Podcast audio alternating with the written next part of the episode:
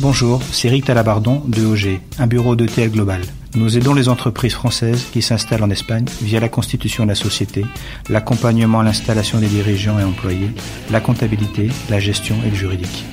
EOG réunit une équipe de professionnels, spécialistes en création de PME, qui souhaitent développer une activité en Espagne, avec un interlocuteur unique, francophone et une méthodologie française. Nous sommes ravis d'accompagner le podcast Tous les chemins mènent à Barcelone. Tous les chemins. Tous les chemins mènent à Barcelone. Parcours, carrière, réussite, échec. Un podcast d'Aurélie Chameroy sur Equinox Radio. Créer sa start-up à Barcelone, beaucoup se sont lancés, d'autres y pensent. La capitale catalane est-elle vraiment le bon endroit pour créer sa start-up? Quelles sont les erreurs à éviter et les spécificités à connaître pour réussir? Je suis allée à la rencontre de Guillaume Rostand, Monsieur French Tech à Barcelone, directeur marketing de l'Illigo du groupe eDreams. Guillaume habite depuis près de 10 ans à Barcelone. Il est lui-même investisseur, entrepreneur et président donc de l'association French Tech Barcelona qui accueille et fédère les entreprises et talents de la tech dans la capitale catalane. Guillaume, bonjour. Salut Ali. Alors, pour réussir euh, une start-up, on dit souvent que l'équipe est plus importante que l'idée. Est-ce que tu partages? L'équipe est fondamentale, c'est sûr, euh, parce que c'est l'équipe qui fait tout, parce que c'est l'équipe qui réalise l'idée. Euh, maintenant, réussir une start-up, il y a trois grands, il y a trois grands axes, il y a trois choses importantes, trois piliers, qui sont l'équipe, le marché et le produit. Et une startup qui réussit quelque part, j'ai l'habitude de dire euh, que c'est la rencontre d'une équipe et d'un marché à travers un sous-jacent qu'est le produit. Donc une équipe géniale peut faire un produit super, mais si le marché est trop petit ou est pas réceptif, ça marchera pas. Et, et à l'inverse, euh, une équipe euh, pas bonne, même avec un très bon produit sur un marché gigantesque, ne réussira pas. Donc c'est cette espèce d'équilibre entre ces trois éléments qui va, euh, alors qui, qui donne pas les gages de succès hein, en, permanence et tout le temps, mais qui euh, va faciliter ou qui augmente les probabilités de succès. Alors justement, c'est quoi une bonne équipe? Une bonne équipe, c'est une équipe complémentaire. Tout ce que je dis est un peu, euh, paraît peut-être, sont un peu dépensifs, mais c'est la réalité. C'est qu'en fait, les clichés ont la, on la, vie dure. Euh, moi, je viens du monde de la tech, je travaille dans la tech, et, typiquement, une bonne équipe, dans l'environnement dans lequel j'évolue, c'est une équipe où il y a un technicien, un commercial et j'irai à un stratège financier. C'est généralement trois, ça augmente par, les, chances. Je connais des boîtes avec des, euh, des entrepreneurs uniques et ce qu'on appelle des solo founders. J'en connais avec cinq personnes, c'est plus compliqué, mais le, bon équilibre, c'est entre deux, trois, avec vraiment l'importance d'avoir euh, une compétence technique. Et, euh, et même s'il n'y a pas de recette miracle, une équipe, la complémentarité, elle vient dans le fait que tu as, des rôles qui sont extrêmement délimités, donc personne n'empiète sur le territoire de l'autre. Mm et des compétences et une vraie expertise qui va permettre de, de faire en sorte que bah, à trois, il y a une phrase un peu bidon qui dit euh, ensemble on va euh, plus vite et à trois, on, enfin à plusieurs on va plus loin, mais c'est une réalité. Et, euh, et, cette réalité, elle, elle vient du fait que le, les, les, trois, quatre ou cinq fondateurs vont permettre non seulement de pouvoir euh, augmenter leur niveau d'expertise, mais surtout, quand ils vont grandir et avoir des équipes, savoir la passer et puis devenir des experts qui construisent le début de la boîte à des managers qui savent transmettre leur vision. On parle souvent euh, dans les entreprises en général euh, de la difficulté de, de, trouver un associé, un cofondateur. Dans la start-up, comment ça se traduit aussi? Il y, a, il y, a, une vraie clé, au-delà des autres considérations que, que, que j'ai un peu énoncées avant, la vraie clé, c'est le, c'est effectivement le, le, match qui s'opère entre les, entre les cofondateurs. Et la plupart du temps, à part quand euh, tu entreprends avec ta femme ou ton mari, qui est un vrai pattern, euh, et, et, ben, la plupart du temps, c'est, c'est un peu le jeu du hasard. Et le hasard fait bien les choses, et c'est beaucoup une question de chance. Moi, dans ma vie euh, personnelle, enfin, j'ai, j'ai, j'ai essayé d'entreprendre euh, la première boîte que j'ai créée j'ai pas trouvé d'associé. Et, et, tu vois à quel point tu as besoin de marcher sur deux jambes. Tu as besoin ouais. d'avoir au moins un associé. Et franchement, c'est, moi, je considère que c'est la chance. Tu peux pas, tu peux passer ta vie à screener LinkedIn mm. en cherchant avec des, des, critères extrêmement précis. C'est une rencontre, c'est débile, mm. hein, c'est comme dans Astérix et Obélix, mais je crois que la vie, c'est avant tout des rencontres. Mais malgré tout, c'est ça. C'est qu'à un moment donné, pourquoi? Parce que tu es dans un network, tu es dans un univers, tu traites de certains sujets, tu, tu as des cercles concentriques qui sont en jeu, et à un moment donné, tu fais la bonne rencontre, et c'est ça qui donne l'étincelle généralement. La même vision, la même façon de voir les choses. Exactement. Quand on a préparé cette interview, Guillaume, tu m'as parlé de l'importance du, du, focus, pour revenir au thème de l'idée, de l'importance de développer une seule idée par rapport à peut-être en faire parfaitement une dizaine.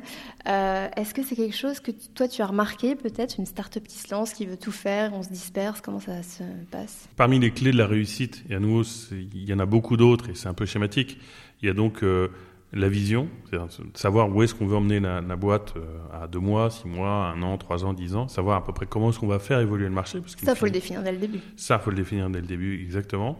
Après, tu as l'exécution, on en a parlé parce que ça vient de, de l'expertise des fondateurs. Et après, le focus, c'est extrêmement important parce que effectivement, il y, a, il y a, une sorte de, de risque, je dirais. C'est qu'à partir du moment où, euh, bon, disons que tu as une vision, tu as une équipe, tu commences à exécuter bien.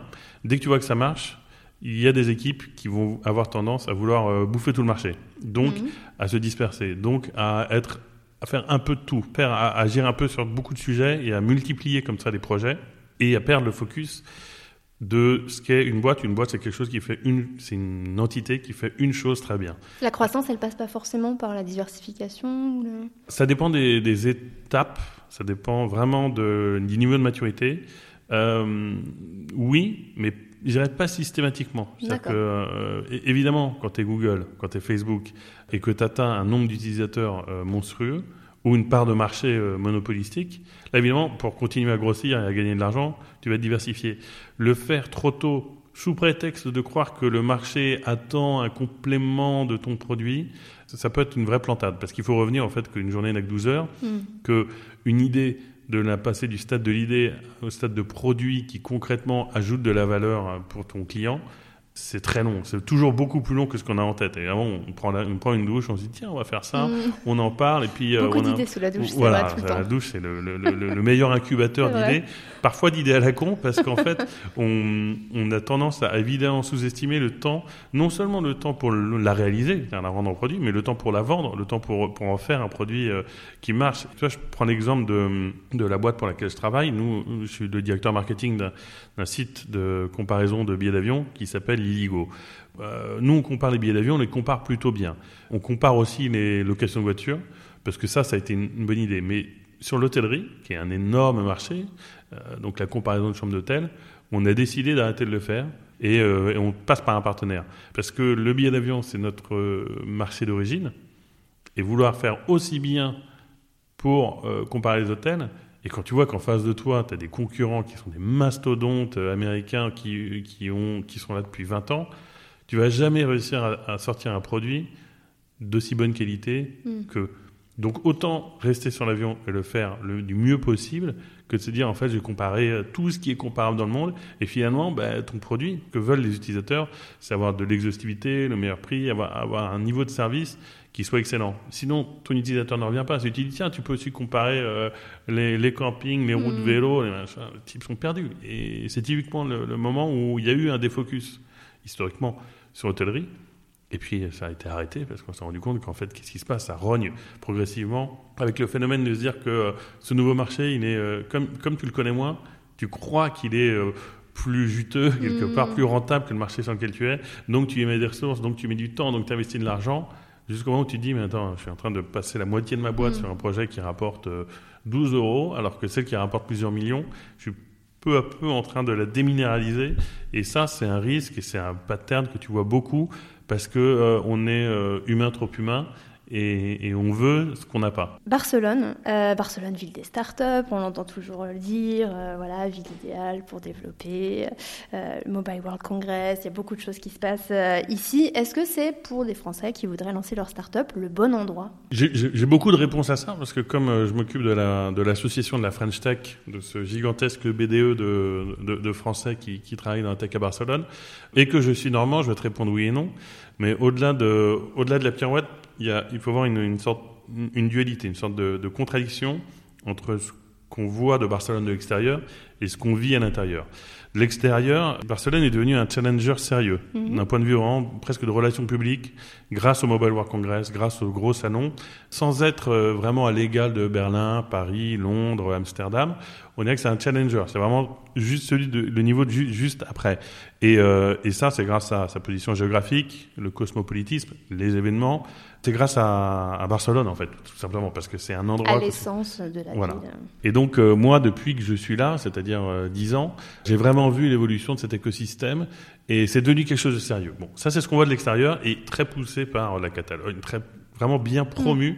Bon, de l'extérieur, on se dit, c'est super, c'est la Silicon Valley de, de l'Europe. Ce qu'on entend souvent ce qu'on entend souvent, ce qui est vendu, mais ce qui n'est pas vraiment la réalité. Parce que l'intérieur, quand on est à l'intérieur et qu'on est là depuis longtemps, on se dit quand même, pour, pour, la faire courte, au-delà de Glovo, il n'y a pas grand-chose. C'est pas vrai. Il y a quand même quelques, euh, y a, y, a, quelques beaux succès, mais il y, a, il y, a, vraiment des licornes. Ce qu'on appelle les licornes, des, des entreprises qui sont valorisées plus d'un milliard de dollars. Quand on compare en proportion par rapport à euh, Tel Aviv, par rapport à Londres, par rapport euh, à New York et à, San Francisco, on est quand même très loin du compte. Ça, c'est la réalité. Cette réalité, elle, vient du fait que euh, il manque encore aujourd'hui dans cet écosystème pas mal d'argent, de, fonds d'investissement et encore des talents. On trouve beaucoup de monde, mais il manque des talents. L'une des raisons pour lesquelles il manque encore des talents, c'est qu'historiquement, malgré tout, ça c'est vraiment une vision d'intérieur, Barcelone a été utilisée par ces boîtes, à nouveau de la tech, comme une ville de nearshoring. C'est-à-dire que euh, les boîtes sont d'abord venues pour profiter de, des ressources un peu moins chères, cosmopolites, pour installer des call centers. Ça c'était il y a 15 ans. Mm. Ça c'est largement, ça a changé, même s'il y a toujours beaucoup de call centers et que c'est, ça reste une ville géniale pour, un, pour installer euh, des, des, centres de services partagés ici. Mais les talents tech entre ceux qui émergeaient ici et ceux qui venaient attirés par le soleil, la mer, mhm. les tapas, tout ça, ça a mis du temps. C'est une question de maturité. Et puis, ça reste une petite ville, Barcelone. Mais ça met du temps pourquoi, en fait? Parce que les salaires ne sont pas à la hauteur des autres villes ou parce qu'il y a moins d'offres C'est une question de temps. C'est-à-dire qu'il faut un premier, je pense que Glovo, par exemple, est le, la première euh, histoire vraiment énorme qui va euh, tirer l'écosystème normalement vers le haut. Donc, c'est-à-dire apporter plus d'argent, donner plus de visibilité à Barcelone pour les fonds d'investissement internationaux, pour euh, les talents, donner plus de, euh, tout simplement amener plus de monde. Donc, tu vois, Glovo amène des employés, de nouveaux employés qui mm. viennent de partout. Ces employés, au bout de quelques années, ils se dispersent, ils créent leur boîte depuis Barcelone ou ils vont dans d'autres boîtes. Et, et voilà, tu as cette espèce, tu enclenches un cercle vertueux où, euh, in fine, bah, ça va faire naître d'autres licornes. Et de fait, depuis, singulièrement depuis un an et demi, je vois apparaître des projets qui sont encore jeunes, mais qui ont le potentiel de devenir euh, des licornes, ou sinon des licornes, au moins des boîtes très très bien valorisées. Et ça, en fait, par le fait que ça donne la visibilité et que ça attire du talent, donc que ça crée, ça, ça nivelle vers le haut l'ensemble de l'écosystème, bah ça, ça, va générer en soi des nouveaux projets, plus d'argent et, et, ainsi de suite. Concrètement, euh, une start-up qui s'installe aujourd'hui à Barcelone, qui se lance aujourd'hui à Barcelone, elle a, elle a moins de possibilités, du coup, en, termes de croissance, de talent? Est-ce que concrètement, ça affecte euh, Concrètement, non. Là, là, je te donne un peu le, le côté négatif quand je te dis l'intérieur, mais, mais c'est parce que je n'ai pas encore expliqué les côtés positifs. Je donnais l'exemple de la French Tech. La French Tech, il y a à peu près 250 euh, sociétés qui forment cet écosystème. Et ce qu'elles viennent y chercher, c'est beaucoup de choses. Il faut voir le, la, évidemment la qualité de vie. On est obligé de revenir là-dessus, mm-hmm. la qualité de vie. il faut voir que euh, c'est une ville qui est euh, très connecté à la France, très proche de la France, où il y a beaucoup de Français, donc c'est facile d'y recruter des collaborateurs, des employés français. Il y a quand même des talents, le niveau de talent n'arrête pas d'augmenter, et, qui offre la possibilité d'être à la fois euh, un endroit où on peut lancer le marché espagnol. Or, le marché espagnol, c'est souvent le premier marché à l'international que les startups euh, françaises vont aller chercher une fois qu'ils ont prouvé leur modèle en France.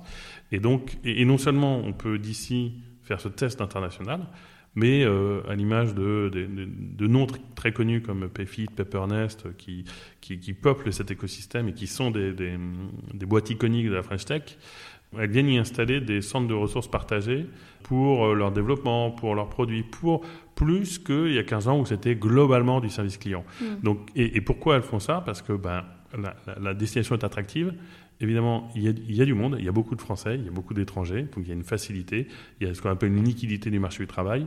Ça coûte un peu moins cher. Je, je, je de, de, mon point de vue de, de, président de la French Tech, je ne devrais pas faire du dumping, mais il se trouve que c'est une réalité. C'est que le mm. coût de la vie est moindre, donc les salaires sont un peu plus faibles et les charges euh, sociales moins élevées. Donc là-dessus, bon, ça offre des facilités. Et tout ça fait que, ben, en fait, c'est un endroit idéal pour, que les, pour les boîtes qui se lancent, parce qu'on peut faire euh, plein de conneries, ça coûtera moins cher. Pour les boîtes qui, qui, qui, se lancent, qui se lancent et opèrent depuis ici, pour les boîtes qui viennent euh, se lancer à l'international, parce que pareil, c'est des marchés qui sont un peu test, et mm. puis pour, in fine, pouvoir centraliser pas mal d'opérations pour euh, servir des marchés, la France, l'Italie, l'Angleterre, partout dans le monde. Donc en fait, il y a un mix idéal qui revient au fait que la, situation géographique de cette ville est tellement extraordinaire, et la qualité de vie évidemment, mais l'ensemble fait que, euh, c'est un endroit idéal pour opérer. Avec les quelques défauts qu'on y trouve, qui sont que parfois on ne trouve pas exactement l'expertise qu'on cherche dans certains domaines, parfois pour aller lever des fonds, euh, on ne trouvera pas l'argent sur place. mais, mais, ça, on s'en fiche un peu parce que c'est tellement connecté et c'est tellement plus fondamentalement Barcelone une ville européenne qu'une ville espagnole que l'argent, on va le chercher ailleurs de plus en plus facilement. Et ça aussi, c'est un signe de maturité. Les fonds étrangers ne regardent plus Barcelone comme étant une ville perdue dans un pampa où on va faire du flamenco, parce qu'ils hmm. ne connaissent pas la culture, mais beaucoup plus comme... Euh, comme vraiment un hub émergent mm. où les dossiers d'investissement sont de plus en plus intéressants. Et ça, c'est parce que les grands frères, les Glovo, les Typeform, les Travelperk ont déjà fait la preuve que, que, ça marchait. Et du coup, ça, ça donne un, un appel d'air pour les projets euh, qui, qui, naissent depuis ici. Toi qui es au contact quotidien des startups euh, françaises euh, ici, quelles sont les erreurs les plus fréquentes ou peut-être les idées reçues Qu'est-ce que tu constates? Qu'est-ce que, tu conseilles aux Qu'est-ce que je conseille? Alors les erreurs, les erreurs, les erreurs c'est inévitable. il faut en faire plein. L'avantage c'est que je pense qu'ici elles peuvent coûter euh, un peu moins cher que si on part aux, États-Unis ou, en Allemagne, évidemment, c'est un peu proportionnel à la taille du marché.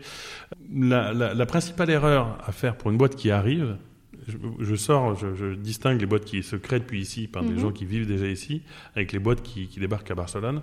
La principale erreur, euh, c'est de croire que c'est exactement la même chose que la France, mhm. sous prétexte que c'est à 150 km de Perpignan. Mhm. Ce qu'on entend souvent. Voilà. Mmh. Et que on est latin et que bon, voilà, ils sont, ça devrait pas être si compliqué. C'est une idée reçue. Certes, c'est moins compliqué que la Chine, mais parce que rien n'est aussi compliqué que la Chine. Mais c'est, euh, il y a quand même beaucoup de spécificités administratives, culturelles.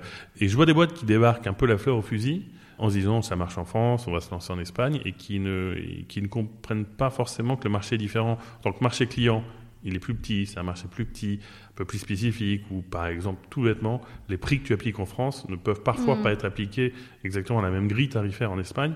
C'est pas accepté par le marché, donc tu, risques de le planter.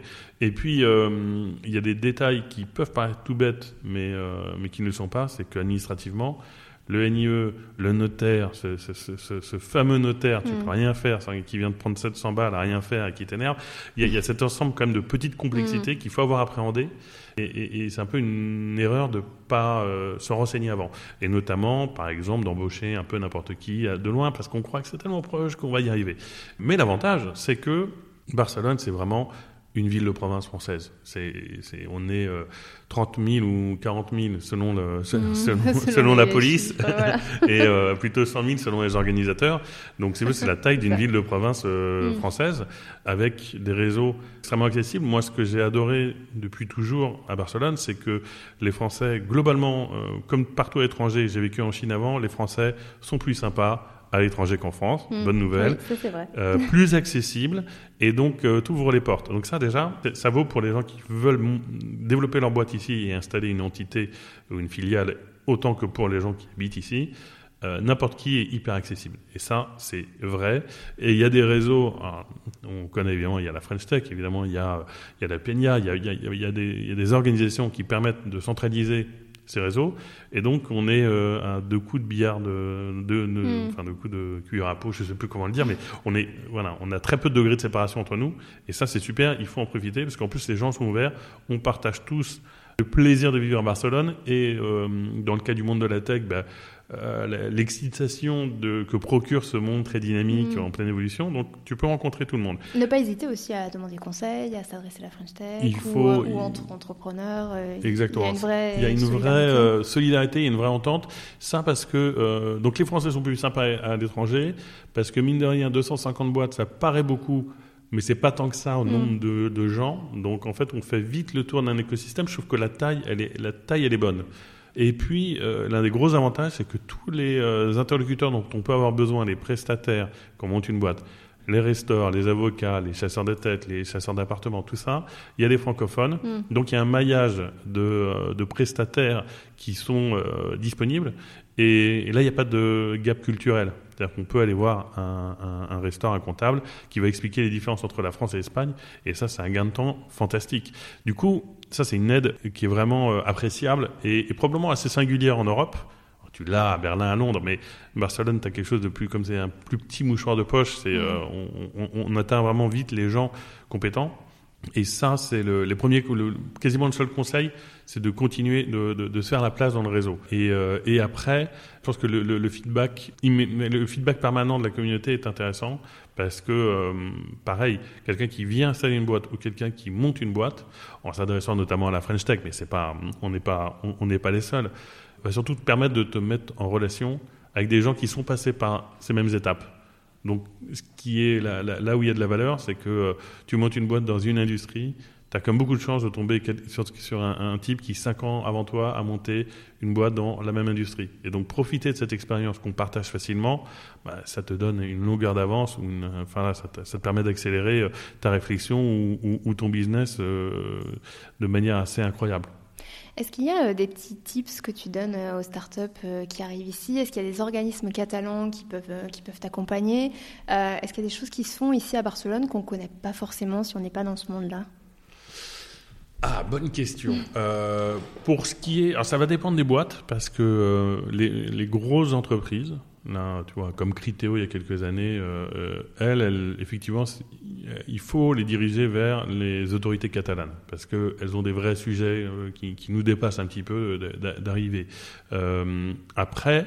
Pour les plus petites boîtes, moi j'ai l'habitude de bosser avec des boîtes de taille moyenne.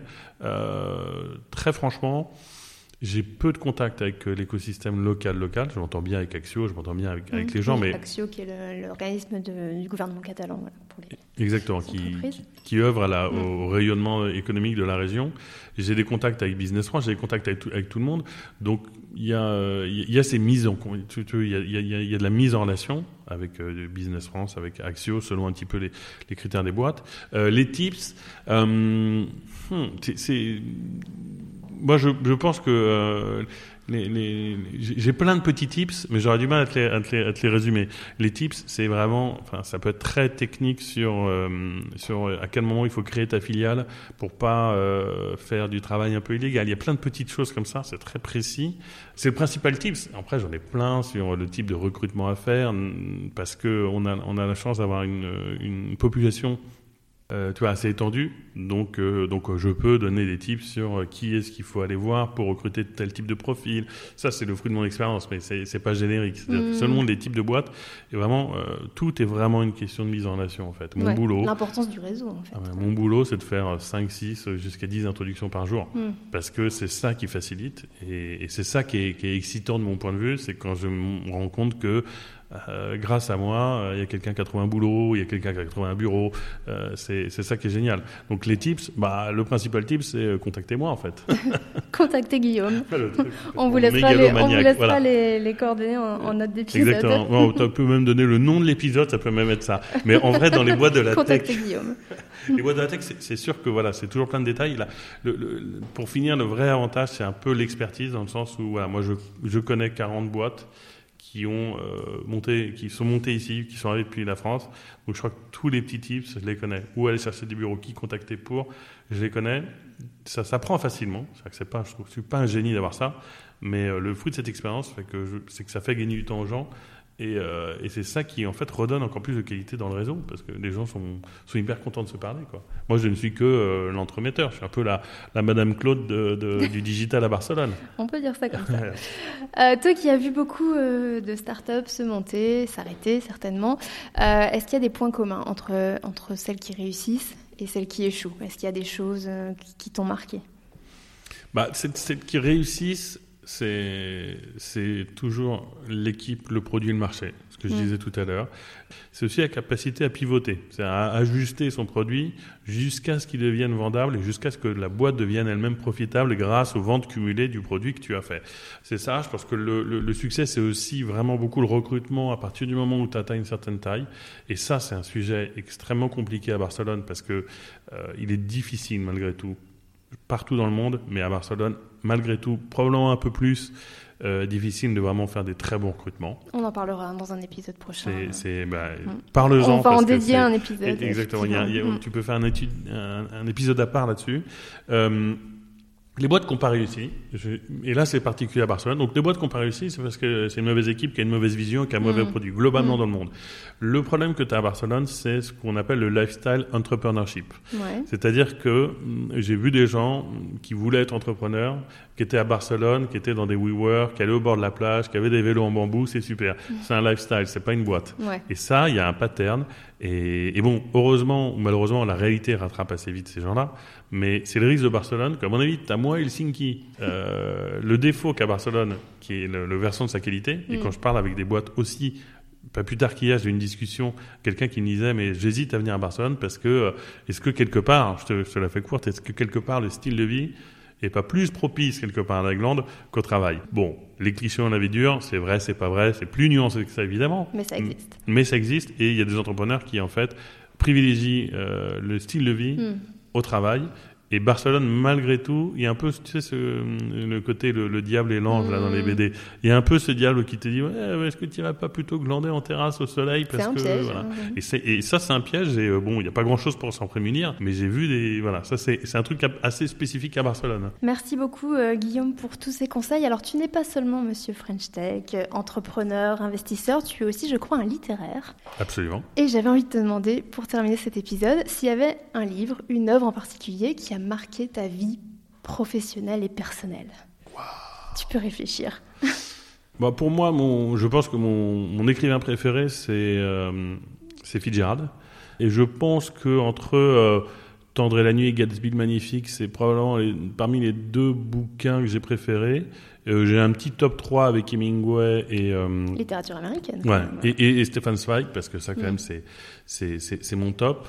Mais ouais, c'est la littérature américaine. J'ai adoré. Je trouve qu'il y a un souffle, il y a un truc dans cette littérature américaine des années, euh, entre la fin des années 20, ou des années 20 jusqu'au début des années 50, il y a des, il y a des merveilles. On ira lire ça. Merci beaucoup Guillaume. Mais merci, Aurélie. Tous les chemins, tous les chemins mènent à Barcelone. Parcours, carrière, réussite, échec. Un podcast d'Aurélie Chameroy sur Equinox Radio. Si cet épisode vous a plu, partagez-le sur vos réseaux sociaux et laissez-nous des commentaires sur Apple Podcast. Ça aide à faire connaître le podcast et à faire grandir notre communauté. Tous les chemins mènent à Barcelone s'écoutent sur Equinox, rubrique podcast, mais aussi Spotify, Apple Podcast, Deezer, Podcast Addict et toutes les plateformes de podcast. Equinox.